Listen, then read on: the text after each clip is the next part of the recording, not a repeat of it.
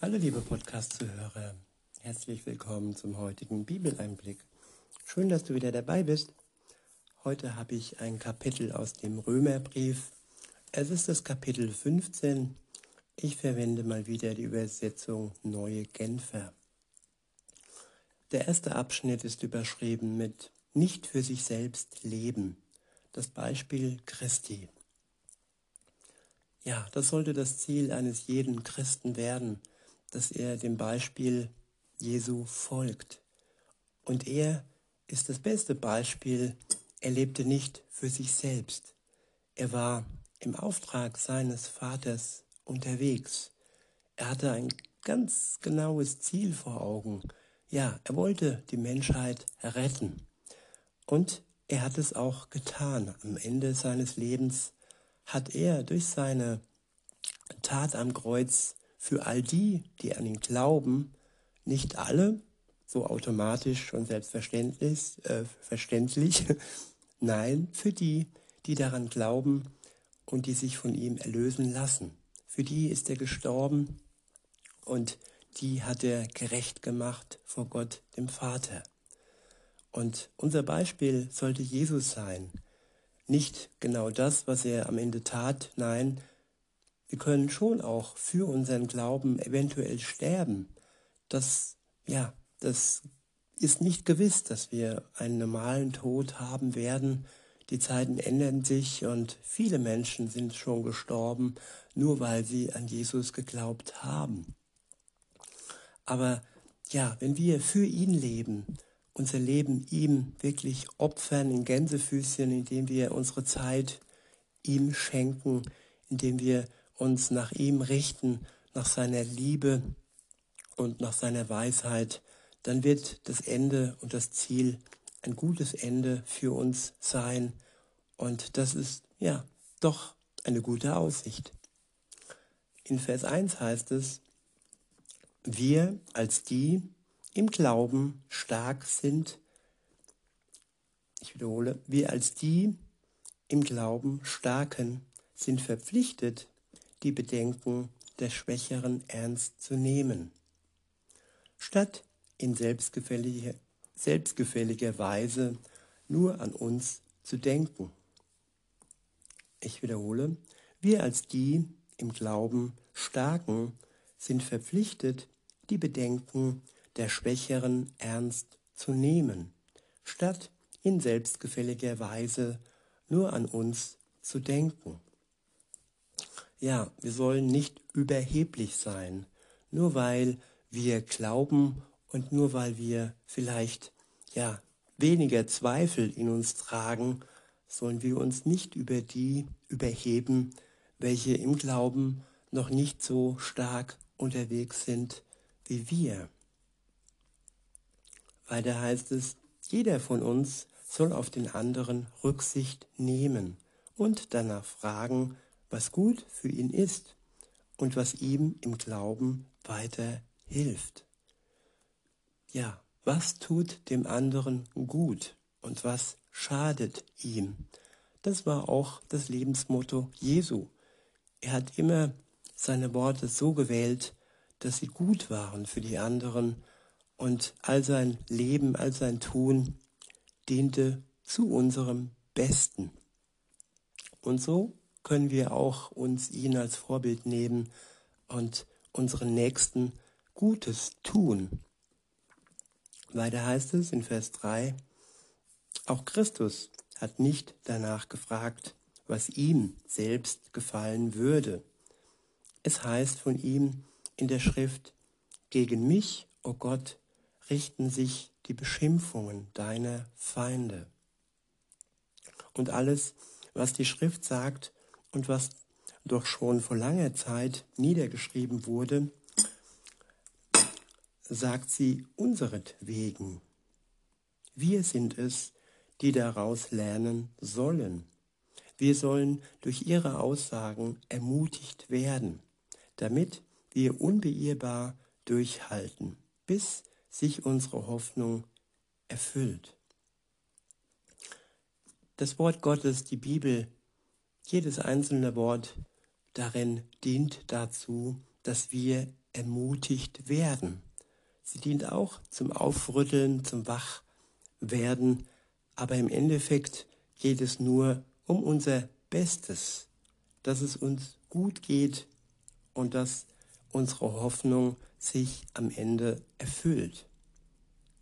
In Vers 5 heißt es, denn von Gott kommt alle Ermutigung und alle Kraft, um durchzuhalten.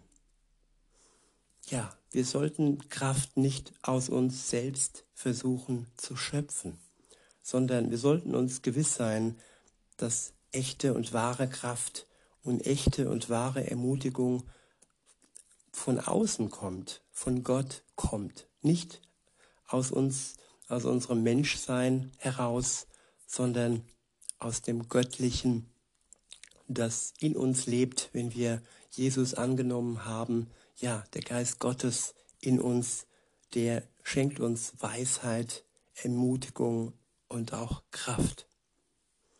Wir haben praktisch ein Akku in uns drin, der uns immer wieder neue Kraft gibt, wenn wir an der Quelle bleiben und den Akku immer wieder aufladen durch die Kraft Gottes.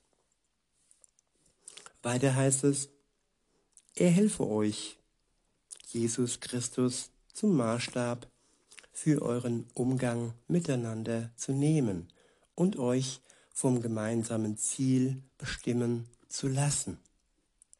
Gott möchte, dass ihr ihn alle einmütig und mit voller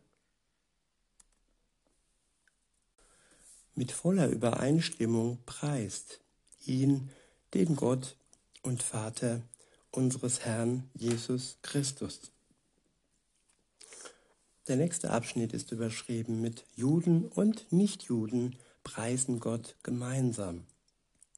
In Vers 7 heißt es, Darum ehrt Gott, indem ihr einander annehmt, wie Christus euch angenommen hat. Ja, wir wurden oder wir werden durch Christus angenommen, wenn wir ihm Vertrauen schenken. Und weil wir dann angenommen sind, können wir auch andere so annehmen, wie sie im Moment sind, auch wenn sie schwach scheinen oder schwach sind. Wir ja, können ihnen das geben, was sie benötigen und sie unterstützen, damit sie auch zu der Stärke kommen, die wir besitzen. Weiter heißt es in Vers 8, ich spreche davon, dass Christus sowohl für das jüdische Volk als auch für die anderen Völker gekommen ist. Er ist ein Diener derer geworden, die beschnitten sind, ein Diener der Juden, um die Zusagen, die Gott ihren ihren Stammvätern gegeben hat, einzulösen und damit die Treue Gottes und die Wahrheit seines Wortes unter Beweis zu stellen. Aber auch die anderen Völker preisen Gott, weil sie durch Christus sein Erbarmen erfahren haben. Das bestätigt die Schrift. Es heißt an einer Stelle, darum will ich mich vor den Völkern zu dir bekennen. Zum Ruhm deines Namens will ich dir Loblieder singen. An einer anderen Stelle heißt es, Stimmt mit ein, ihr Völker, in den Jubel seines Volkes. Ja, wir dürfen mit einstimmen in den Jubel des Volk Gottes. Und auch hier gilt, uns über sie zu erheben und uns als etwas Besseres zu fühlen, ist nicht Gott gewollt. Sie sind die, die vor uns da waren, mit denen Gott vor uns, vor den Völkern begonnen hat. Es war und ist nach wie vor sein auserwähltes Volk. Und dass wir hineingenommen wurden, in diesen Baum hineingepfropft wurden, äh, wo der Stamm das jüdische Volk darstellt. Das ist Gnade, dass wir dabei sein dürfen, mit in dieser Familie Gottes. Weiter heißt es, wieder an einer anderen Stelle heißt es, lobt den Herrn, alle ihr Völker, alle Nationen sollen ihn preisen. Und Jesaja sagt, bald wird er da sein, der Spross, der aus der Wurzel des Isai hervorwächst. Er wird sich erheben, um die Herrschaft über die Völker auszuüben. Auf ihn werden die Völker hoffen. Darum ist es mein Wunsch, dass Gott, die Quelle aller Hoffnung, euch in eurem Glauben voller Freude und vollen Frieden schenkt, damit eure Hoffnung durch die Kraft des Heiligen Geistes immer unerschütterlicher wird, damit unsere Hoffnung immer unerschütterlicher wird. Nur durch die Kraft seines Geistes können wir wieder widerstandsfähig werden gegen all die Anfechtungen, gegen all die Zweifel, die in dieser Welt herrschen. Ohne Gott werden wir niemals unerschütterliche Hoffnung bekommen. Das geht nur zusammen mit seiner Kraft. Der nächste Abschnitt ist überschrieben mit Rückblick des Apostels auf seine bisherige Tätigkeit. Im Übrigen bin ich persönlich davon überzeugt, liebe Geschwister, dass ihr durchaus selbst in der Lage seid, all das zu tun, was gut und richtig ist.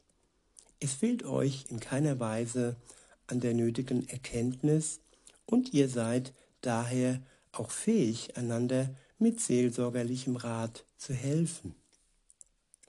Es fehlt uns an nichts. Und wir haben das Wort Gottes.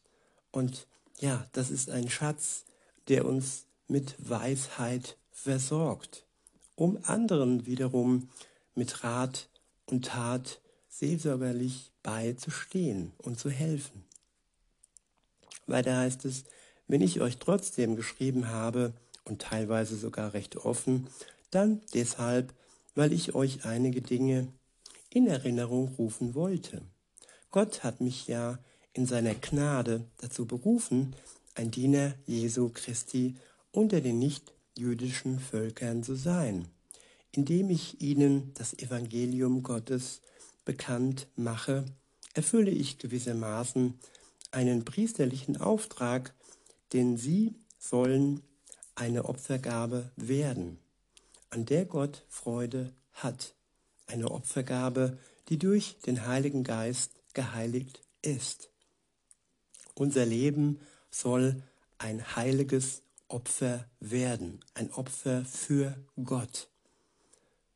Das heißt nicht, dass wir uns ja, ja umbringen sollen.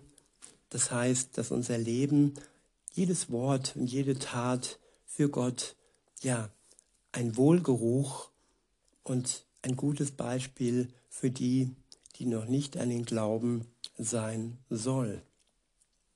Weiter heißt es in Vers 17, dass ich so voller Freude und Stolz von meinem Dienst für Gott reden kann, hat seinen Grund einzig und allein in Jesus Christus. Ich würde es niemals wagen, von dem zu reden, was ich getan habe, wenn nicht Christus durch mich gewirkt hätte, damit Menschen aus den nichtjüdischen Völkern das Evangelium annehmen. Das Wirken Christus durch uns hindurch ist das Entscheidende in unserem Leben, nicht was wir aus unserer menschlichen Kraft heraus vollbringen können. Das ist wenig bis hin manchmal auch schädlich. Aber wenn Christus mehr und mehr durch, durch uns hindurch wirkt, dann sind wir für andere wirklich ein Gewinn und ein Segen. Weiter heißt es, er hat durch das, durch das gewirkt, was ich sagte und tat, und hat es durch machtvolle Wunder und außergewöhnliche Dinge und durch die Kraft des Geistes Gottes bestätigt ja, Gott bestätigt uns das, was wir tun, durch seine Kraft, durch seine Wunder, die er ja möglich macht. Wir sind praktisch ja ein Teil des gesamten Wirkens und dass er uns dann unsere Worte, die seine Worte sind, bestätigt durch seine Wunder, das ist Teamarbeit. Weiter heißt es, auf diese Weise ist es möglich gewesen, von Jerusalem aus in dem ganzen Gebiet bis hin nach Illyrien meinen Auftrag zu erfüllen und das Evangelium von Christus bekannt zu machen. Dabei machte ich es mir zum Grundsatz, das Evangelium nur dorthin zu bringen, wo sich noch niemand zu Christus bekennte, bekannte. Denn ich wollte nicht da bauen, wo schon ein anderer das Fundament gelegt hatte. Vielmehr hielt ich mich an die Schriftstellen, die sagt, du sollst es sehen, denen noch nie etwas von ihm gesagt worden ist. Die, die noch nie von ihm gehört haben, werden es verstehen. Ja, weil es noch Menschen in der Welt gibt, die noch nie etwas von ihm gehört haben, alleine aus diesem Grund dreht sich die Welt noch. Alleine aus diesem Grund ist das Ende der Welt noch nicht ähm, ja, da.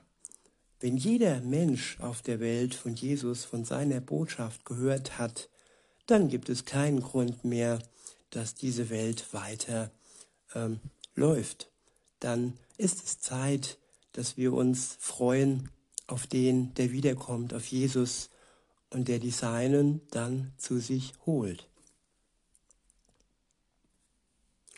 Der nächste Abschnitt ist überschrieben mit die Reisepläne des Apostels Jerusalem, Rom, Spanien.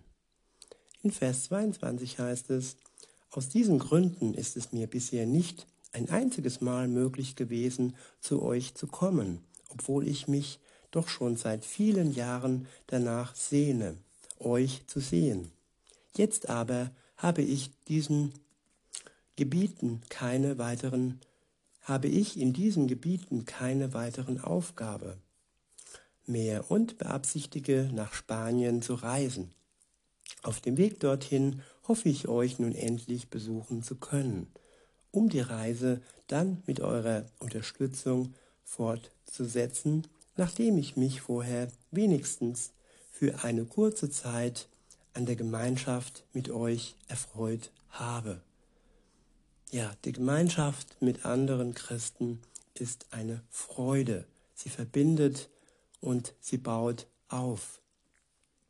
In Vers 25 heißt es, doch zunächst reise ich nach Jerusalem, um den Gläubigen dort einen Dienst zu erweisen. Die Gemeinden in den Provinzen Mazedonien und Achaia haben nämlich beschlossen, für die Armen der Gemeinde in Jerusalem eine Geldsammlung durchzuführen. Sie tun das aus eigenem Antrieb, als Ausdruck ihrer Verbundenheit mit ihnen. Andererseits stehen sie ja auch tatsächlich in ihrer Schuld. Denn wenn die Gläubigen in Jerusalem ihre geistlichen Güter mit denen geteilt haben, die keine Juden sind, sind diese nun ihrerseits verpflichtet, denen in Jerusalem mit irdischen Gütern zu dienen. Aber wenn ich diese Sache zum Abschluss gebracht und die Sammlung ordnungsgemäß übergeben habe, will ich auf dem Weg nach Spanien bei euch vorbeikommen. Und ich weiß, dass ich mit der ganzen Fülle des Segens Christi zu euch kommen werde. Geschwister, wir sind durch die Liebe, die der Heilige Geist wirkt, miteinander verbunden. Durch das Band der Liebe miteinander verbunden.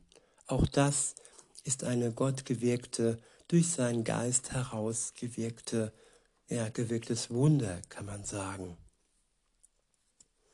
Weiter heißt es, deshalb bitte ich euch im Namen von Jesus Christus, unserem Herrn, dringend darum, mir, mir kämpfen zu helfen, indem ihr in euren Gebeten vor Gott für mich einsteht.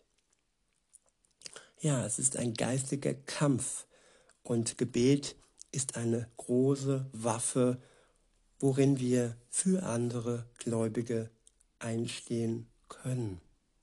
Weiter heißt es, betet darum, dass ich vor den Gefahren gerettet werde, die mir in Judäa von Seiten derer drohen, die mich bereit sind, das Evangelium, die nicht bereit sind, das Evangelium anzunehmen. Und dass mein Dienst für Jerusalem von den Gläubigen dort gut aufgenommen wird. Dann kann ich, wenn es Gottes Wille ist, in ungetrübter Freude zu euch kommen und in eurer Mitte eine Zeit der Ruhe und Stärkung verbringen. Ja, miteinander die Ruhe Gottes genießen und miteinander sich stärken lassen. Der Gott des Friedens sei mit euch allen. Amen. In diesem Sinne wünsche ich euch noch einen schönen Tag und sag bis denne.